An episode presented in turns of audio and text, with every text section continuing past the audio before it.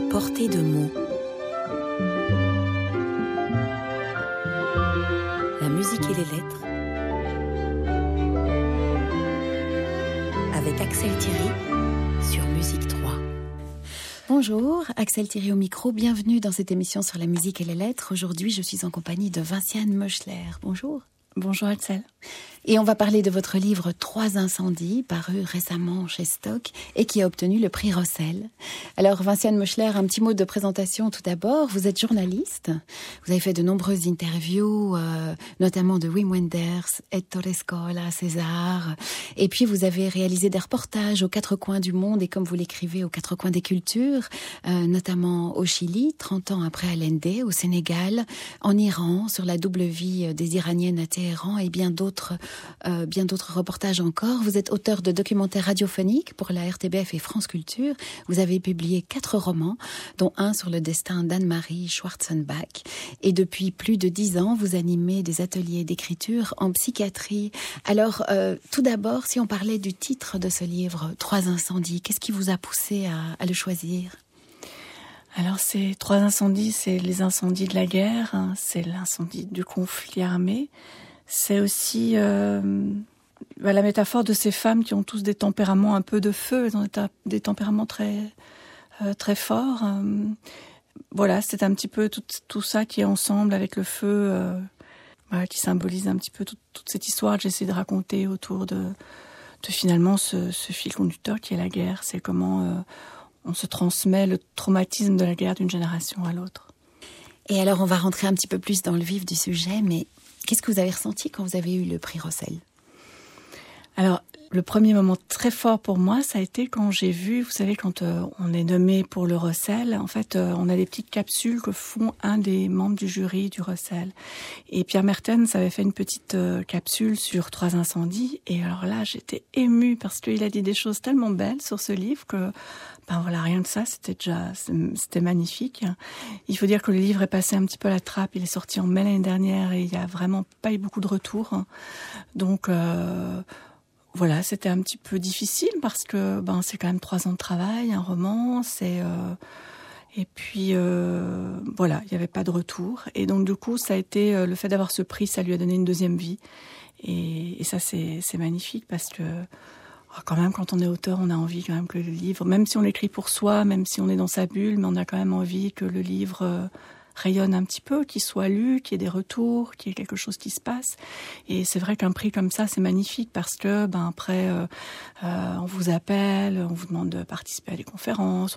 Alors tout ça, c'est génial. Et à la fois, pour moi, ça me fait très peur parce que je suis vraiment le vrai auteur dans sa bulle en train d'écrire. Et, et c'est vrai que tout le côté après que j'ai dû faire évidemment.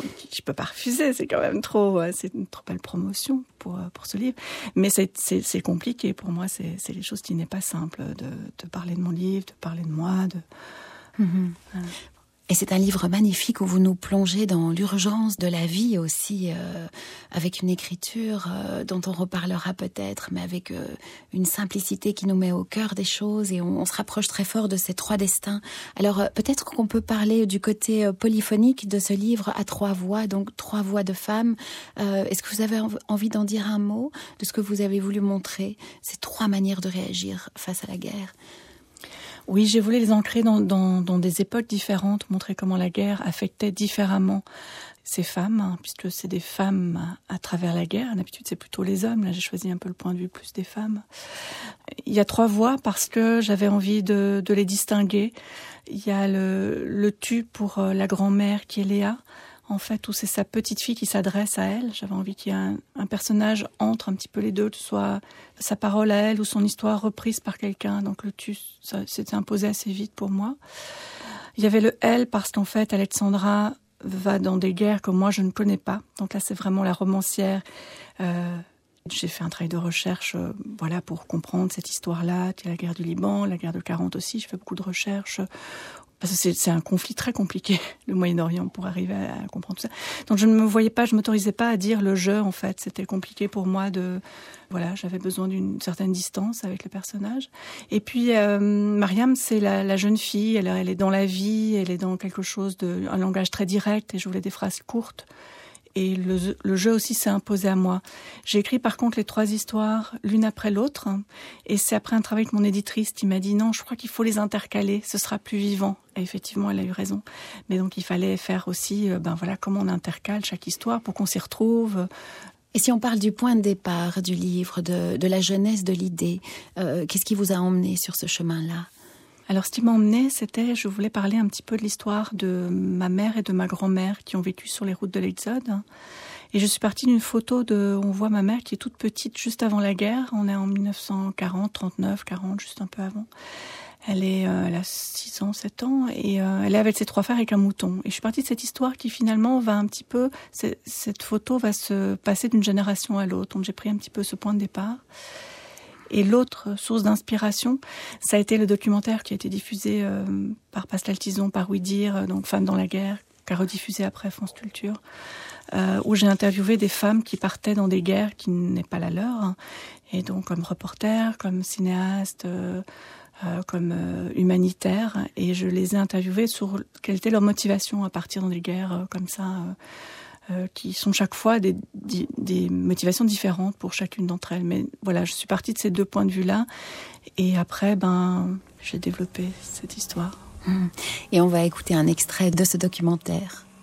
L'appareil photo, en plus, c'est connu. L'appareil photo fait écran avec la réalité. Christine Spengler, photographe. C'est moins terrifiant de voir une chose terrifiante derrière l'appareil photo que les journalistes de la presse écrite qui voient le visage d'un mort. Nous, quand par exemple j'étais seul photographe, ce jour terrible de bombardement de Phnom Penh par les Khmer rouges au Cambodge à midi et que 220 roquettes sont tombées autour de nous en 20 minutes et que j'ai pris cette photo apocalyptique que vous connaissez au grand angle comme toujours, mais là un grand angle plus grand que d'habitude, 24 mm, eh bien, il faut se rendre compte que j'avais moins peur parce que ce que l'on voit dans le viseur est quand même un morceau fragmenté de la réalité.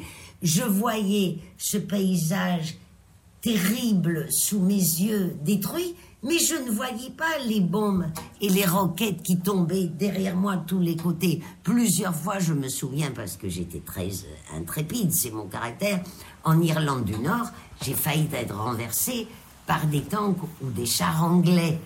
Et parce que je ne me rendais pas compte. Parce que je, je faisais la photo, j'étais passionné par le regard de ces enfants, de ces femmes, et que je ne me rendais pas compte que derrière moi, il y avait ce char des soldats anglais qui avançait et qui aurait pu m'écraser. Et donc là, il s'agit d'une journaliste que vous avez euh, interviewée? Voilà, il s'agit de Christine Spengler, qui est une, euh, une photographe française qui a couvert un peu tous les conflits euh, possibles et imaginables du XXe siècle et du XXIe. Son histoire est assez intéressante parce qu'en fait, elle a commencé la photo avec l'appareil photo de son frère, qui était photographe. Puis il s'est suicidé. Et donc, elle a continué à aller dans les conflits avec cet appareil photo et à, poursuivre son travail, en fait, un peu en, guise de deuil. Elle a toujours photographié en noir et blanc. Et après, au bout de, de nombreuses années, quand elle a senti que ben, le deuil était fait, elle est passée à la couleur. Hmm, magnifique. Ouais. ouais. Vous avez parlé d'une photographie. Il y a également un appareil photo qui se transmet d'une génération à l'autre. On a l'impression que ces objets ont une valeur affective, mais même plus que ça, qu'ils soutiennent presque les, les héroïnes euh, dans votre livre, Vinciane Meuchler. Est-ce que cette impression est juste ou quel a été votre choix Oui, oui, complètement. C'est vrai que j'avais besoin de cet objet symbolique qui puisse se passer euh, d'une génération à l'autre, parce qu'en fait, euh, la photographie, c'est aussi la mémoire. Et le, le premier à, à photographier, c'est le père de Léa, donc la première histoire dans, dans, les années 40, qui a une petite boutique de photographie et, qui passe son appareil photo euh, à sa fille ensuite, ensuite pour lui dire bah, regarde, il, faut photographier, photographier la guerre. Donc il prend son appareil partout. Ils descendent dans les caves, ils sont sur les routes de l'Exode et ils photographient. Et c'est justement pour garder la petite histoire, un peu la trace de, ce qu'ils sont en train de vivre sur les routes. Et la question de la mémoire est fondamentale dans ce livre, parce qu'on voit comment euh, la, la, mémoire de la guerre et des traumatismes s'inscrit dans l'histoire de la famille. Vous évoquez aussi un moment l'absence de mémoire avec un personnage qui a Alzheimer. Alors, qu'est-ce que vous avez eu envie d'explorer là? D'abord, c'est la mémoire de la guerre avec son traumatisme, c'est-à-dire que euh, Léa, euh, petite fille, vit la guerre avec les bombes, avec le froid, avec tout ce que ça comporte dans une guerre. Elle va transmettre ça à sa fille Alexandra, mais elle ne va pas transmettre la mémoire de la guerre intime. Donc ça, Alexandra n'y aura pas accès. Et alors pour euh, finalement un peu euh, dépasser cette, histoire de guerre parce que sa mère va lui montrer des images de la guerre, va lui en parler tout le temps, tout le temps, elle va un peu la bassiner avec ça. Et donc elle trouve rien d'autre de mieux entre guillemets à faire que d'elle-même partir chercher la guerre dans des guerres qui ne la concernent pas, qui sont euh, comme elle, puisqu'elle va être reporter de guerre. Et après, à sa fille, elle va transmettre un peu ce dégoût de la guerre. Donc, euh, Mariam ne veut pas de cette guerre-là. Elle va se réfugier auprès des animaux, faire des études d'éthologie. Elle dit, moi, je n'en veux pas. Mais elle va être rattrapée, elle aussi, par euh, l'histoire familiale de, sa, grand-mère et de sa mère. Mm-hmm. Et Vinciane Meuchler, le livre s'ouvre avec la conscience du risque de mourir. On est à ce moment-là avec Alexandra, donc qui est la reporter, et euh, elle se demande si elle sera encore vivante le soir. Alors on est on est tout de suite plongé dans dans ces sentiments euh, très vifs et elle a aussi, euh, est-ce qu'il y a quelque chose, je ne vais pas dire d'ambigu, mais en tout cas à nuancer par rapport à ce sentiment? Parce qu'elle dit par exemple jamais aussi vivante qu'au cœur du conflit, je vous cite, hein. ou encore elle aimait les zones d'ombre, les milieux hostiles. Alors qu'elle y aille, c'est là qu'on y déniche l'humanité la plus pure. Alors qu'est-ce qu'elle va chercher là elle est fascinée par la guerre. Je crois que la guerre fascine. Il y a un côté romantique ou romanesque un peu comme ça chez elle par rapport à ça. Donc elle part dans ces conflits. Euh, la vie, c'est vrai, ce que j'ai entendu des reporters de guerre, c'est que la vie y est évidemment dans son état, dans, son paroxysme. C'est-à-dire qu'on côtoie la mort, l'amour est plus fort. Euh, elle va rencontrer son fils de sœur, elle va avoir une histoire d'amour avec son fils de sœur. Donc en fait, euh, elle va vivre cette histoire d'amour très très forte. Et elle va aussi, de par ces étapes, enfin ces, ces différentes euh, situations qu'elle est confrontée dans la guerre, puisqu'il y a la mort d'un... Elle, photographie en direct la mort d'un Palestinien. Elle s'est toujours dit qu'elle ne voulait pas photographier la mort en direct mais elle le fait. Donc là, tout à coup, elle se dit non, là, c'est vraiment c'est une photo de trop. Et donc, quand arrive le massacre de, de Sabra et Chatila, donc elle se retrouve dans les camps euh, juste après le massacre et elle dépose son appareil photo, elle ne veut plus photographier. Donc on voit comment elle va chercher cette guerre et comment cette guerre et ces traumatismes, à un moment donné, l'empêchent d'aller plus loin. C'est vraiment une guerre de trop. Et à l'époque, on ne parlait pas encore trop des, des, des chocs post-traumatiques. Et quand elle va rentrer à New York, on va assister à vraiment euh, voilà quelque chose qui la détruit complètement. Et vous explorez tout ça et euh, vous montrez à ce moment-là comme euh, parce qu'on n'a pas encore parlé des, hommes, mais il y a Saul qui est son mari qui va avoir un rôle. Il y a des personnages dans votre livre qui ont un rôle euh, très réconfortant, d'amour, de fidélité, euh, d'écoute énorme. et j'ai eu l'impression que lui jouait ce rôle-là et donc toute la la présence de cet homme-là. Mais il y a quand même une zone indicible il a beau vouloir la réconforter, le choc est si fort qu'on a l'impression qu'il y, a quelque chose qu'elle porte avec elle et qui est de l'ordre de l'irréparable, peut-être, oui. je ne sais pas. Oui, oui, tout à fait. Il y a quelque chose qui, euh, qui est déjà mort quelque part. Enfin, il y a un truc un peu comme ça de, de mortifère dans, dans ce retour où tout à coup il lui dit mais je suis là. Euh, elle n'arrive pas à s'apaiser. Elle, elle, elle, dit mais je suis pas à ma place. Mais elle est plus à sa place non plus dans la guerre. Donc ça c'est aussi le témoignage que j'ai entendu de de ces femmes qui rentraient des conflits en se disant ben après on, la vie continue, on est à Paris, on va à des dîners avec des copains, tout ça et on veut pas leur tout le temps leur parler notre guerre, c'est insupportable, mais à la fois on ne peut pas non plus parler de futilité. C'est très difficile. Donc il y a une espèce de gouffre comme ça qui, qui les prend et qui fait que la vie euh, quotidienne de, devient compliquée. Et mm. Saul, c'est vrai qu'il est là justement pour pour l'aider, pour euh, pour dire mais je suis là, je j'essaye de faire que ta vie euh, soit apaisée je t'attends. Euh, mais voilà, ils se retrouvent tous les deux dans, une histoire d'amour qui prend fin à cause de, ce qu'elle vit à l'étranger.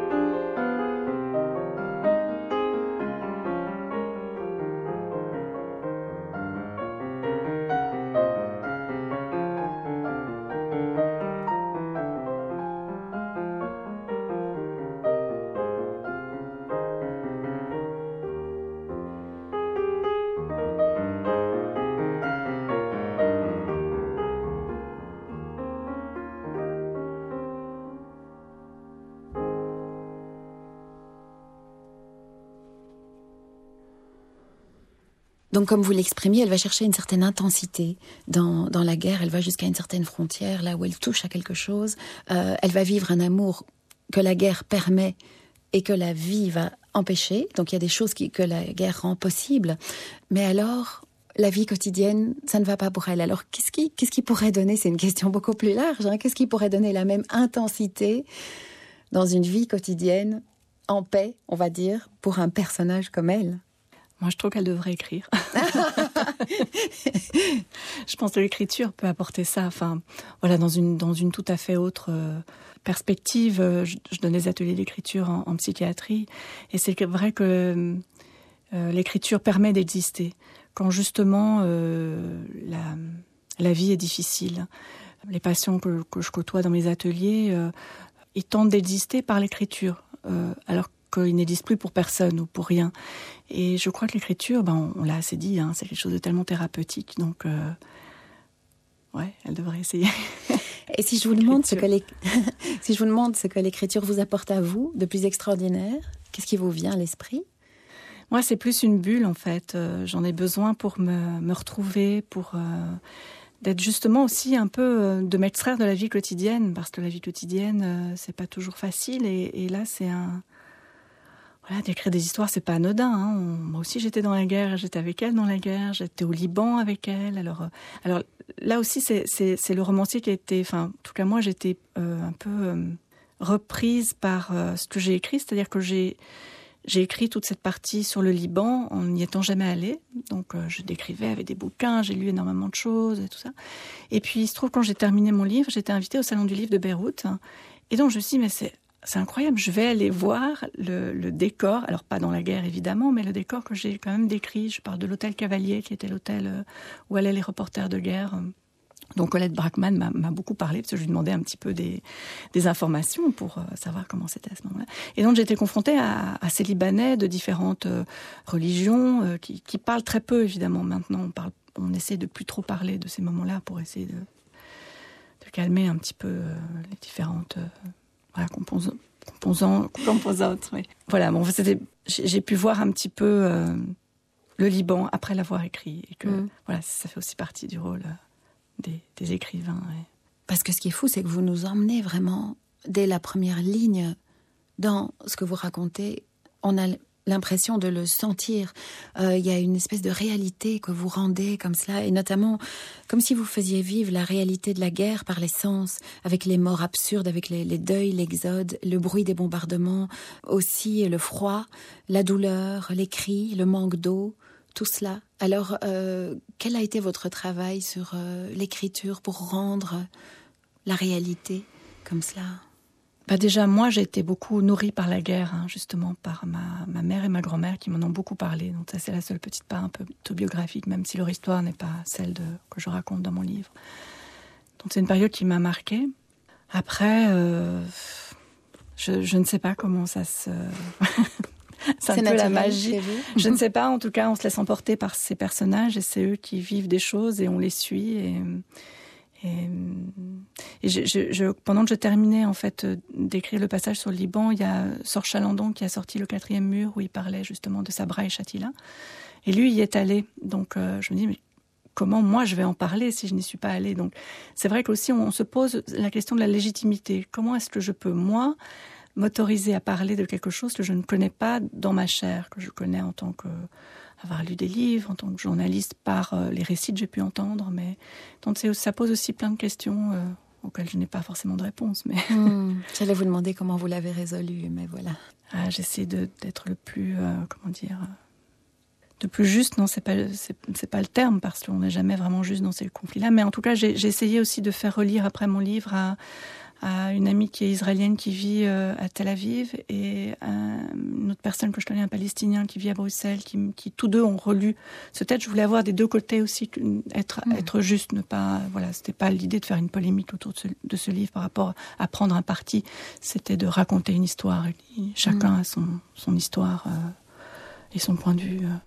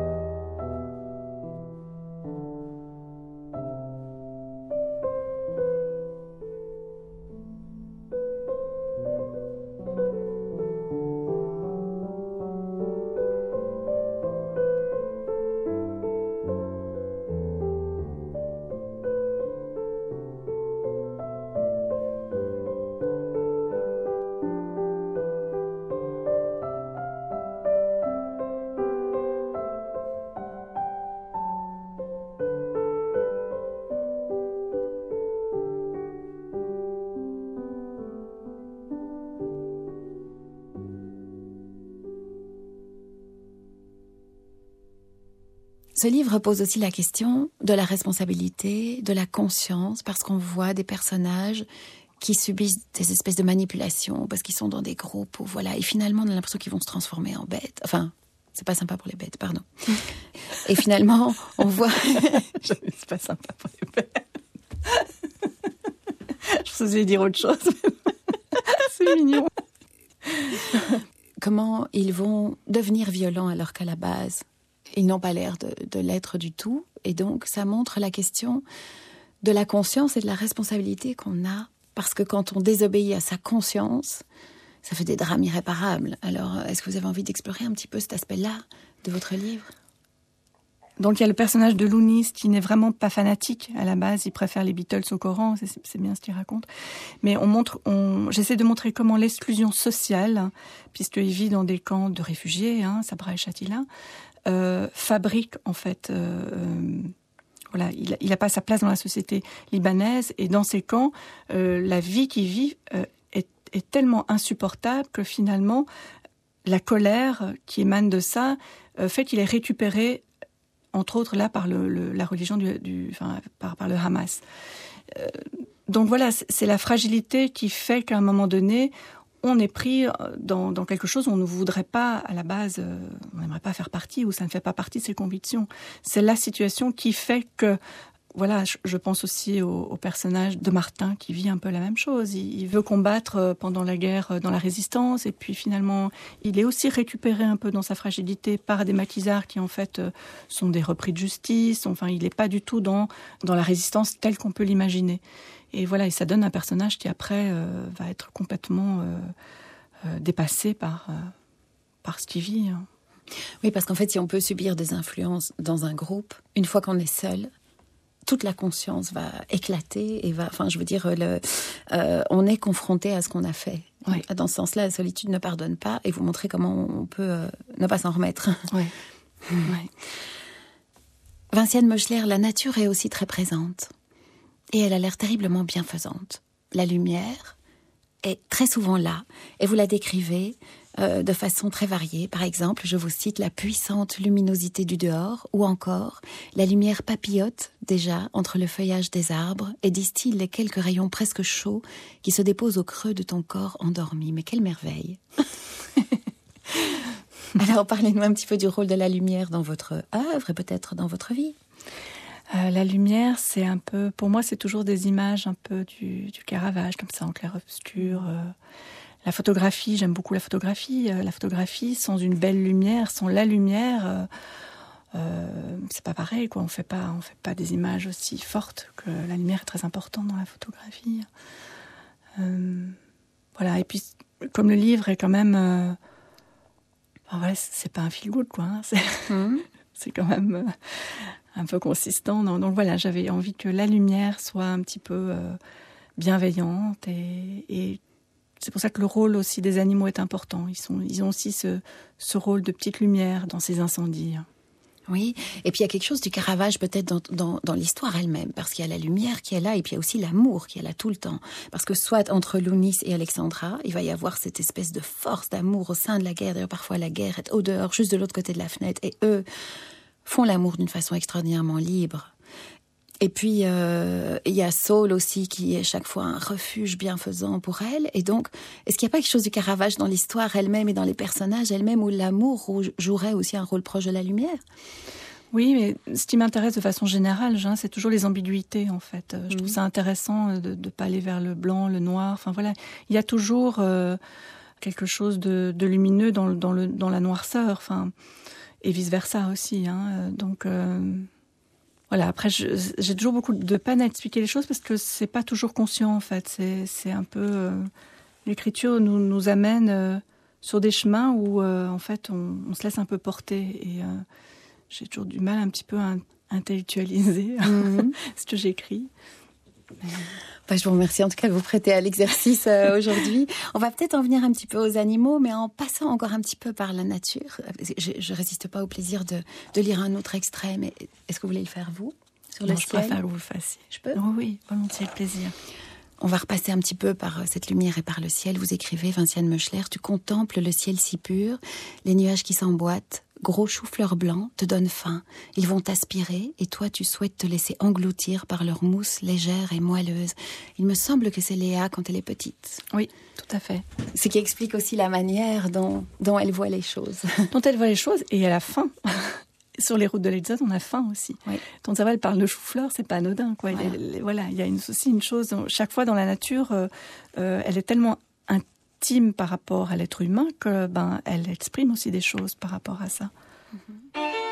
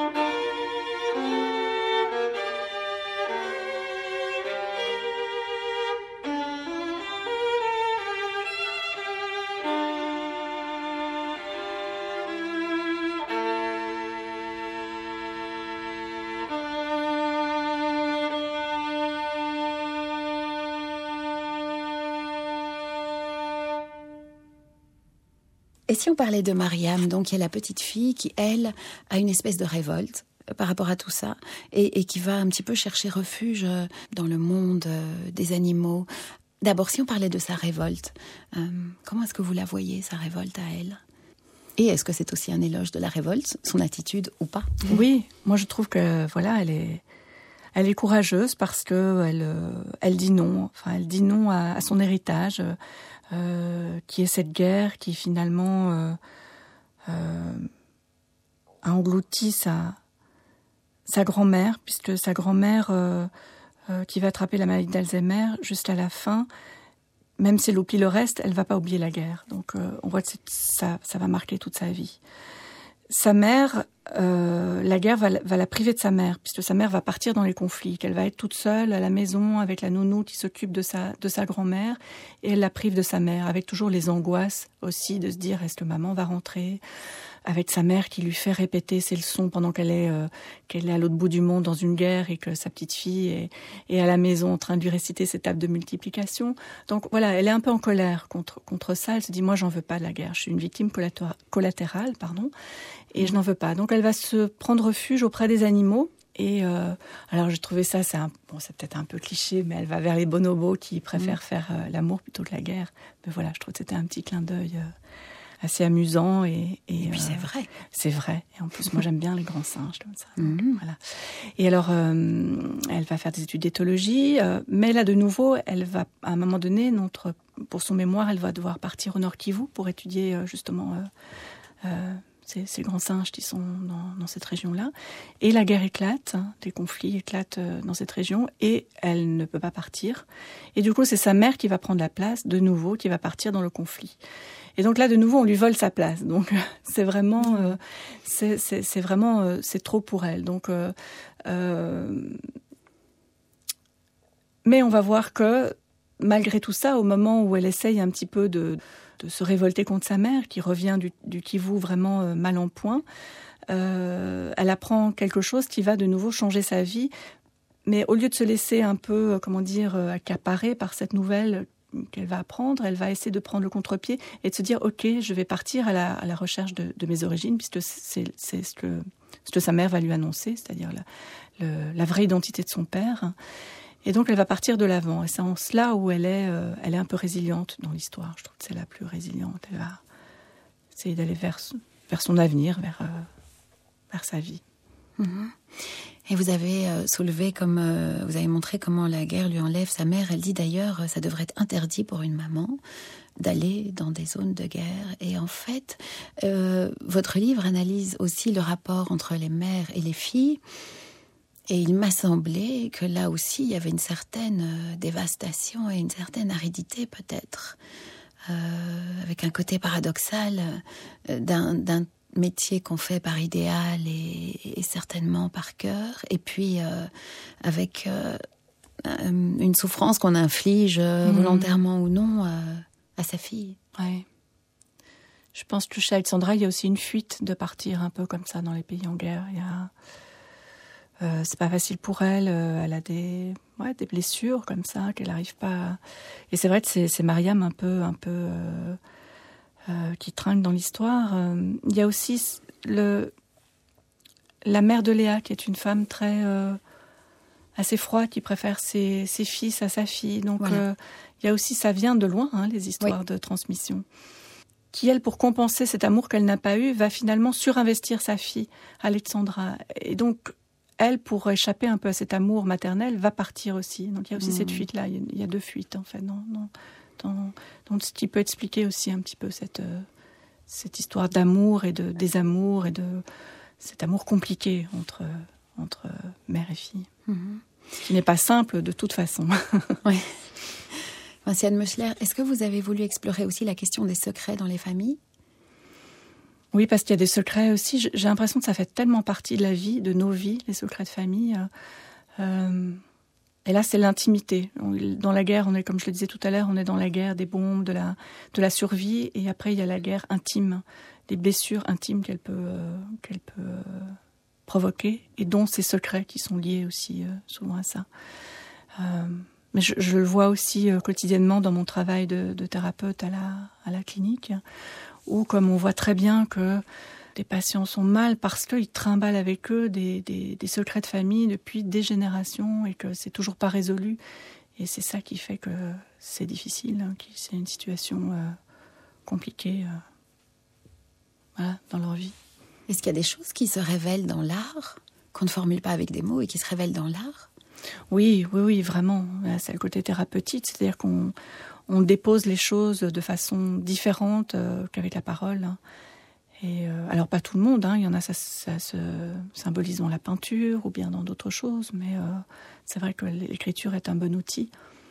On le voit chez beaucoup d'écrivains, hein, mhm. qu'ils aient vécu la guerre ou des traumatismes ou, pas, ou simplement, voilà, on, dépose beaucoup de choses dans l'écriture. Et peut-être même que l'art devine des choses dont on n'a pas conscience. Oui, sûrement. Ah oui, travailler aussi avec son inconscient. Oui, c'est ça. Qu'on capte des choses qu'on ne savoure pas à soi-même. Hmm. Vous avez déjà observé ça ou vous, le croyez? Oui, je l'ai déjà observé et je, voilà, j'ai croyé avant de l'avoir observé, je crois. Hmm. Toute la part d'intuition aussi. Si tu aimes les soirs de pluie, mon enfant, mon enfant, les ruelles de l'Italie et les pas des passants, l'éternelle litanie des feuilles mortes dans le vent, qui poussent un dernier cri, crie mon enfant. Si tu aimes les éclaircies, mon enfant, mon enfant, prendre un bain de minuit dans le grand océan. Si tu aimes la mauvaise vie, ton reflet dans les temps. Si tu veux tes amis près de toi tout le temps. Si tu pries quand la nuit tombe, mon enfant, mon enfant. Si tu ne fleuris pas les tombes, mes chéris, les absents. Si tu as peur de la bombe et du ciel trop grand. Si tu parles à ton ombre de temps en temps. Si tu aimes la marée basse, mon enfant, mon enfant, le soleil sur la terrasse et la lune sous le vent. Si l'on perd souvent ta trace dès qu'arrive le printemps, si la vie te dépasse, passe mon enfant. Ça n'est pas ta faute, c'est ton héritage, et ce sera pire encore quand tu auras mon âge, ça n'est pas ta faute, c'est ta chair, ton sang. Il va falloir faire avec, ou plutôt sans. Si tu oublies les prénoms, les adresses et les âges, mais presque jamais le son d'une voix, un visage. Si tu aimes ce qui est bon, si tu vois des mirages, si tu préfères Paris quand vient l'orage, si tu aimes les goûts amers et les hivers tout blancs, si tu aimes les derniers vers et les mystères troublants, si tu aimes sentir la terre et jaillir le volcan, si tu as peur du vide, vide mon enfant. Ça n'est pas ta faute, c'est ton héritage. Et ce sera pire encore quand tu auras mon âge. Ça n'est pas ta faute, c'est ta chair, ton sang. Il va falloir faire avec, ou plutôt sans. Si tu aimes partir avant, mon enfant, mon enfant avant que l'autre s'éveille, avant qu'il te laisse son plan. Si tu as peur du sommeil et que passe le temps, si tu aimes l'automne vermeil, merveille, rouge sang, si tu as peur de la foule, mais supporte les gens, si tes idéaux s'écroulent le soir de tes vingt ans, et si tout se déroule jamais comme dans tes plans, si tu n'es qu'une pierre qui roule,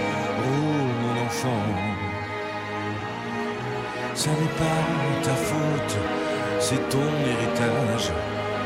Et ce sera pire encore quand tu auras mon âge. Ça n'est pas ta faute, c'est ta chair, ton sang. il va falloir faire avec ou plutôt sans.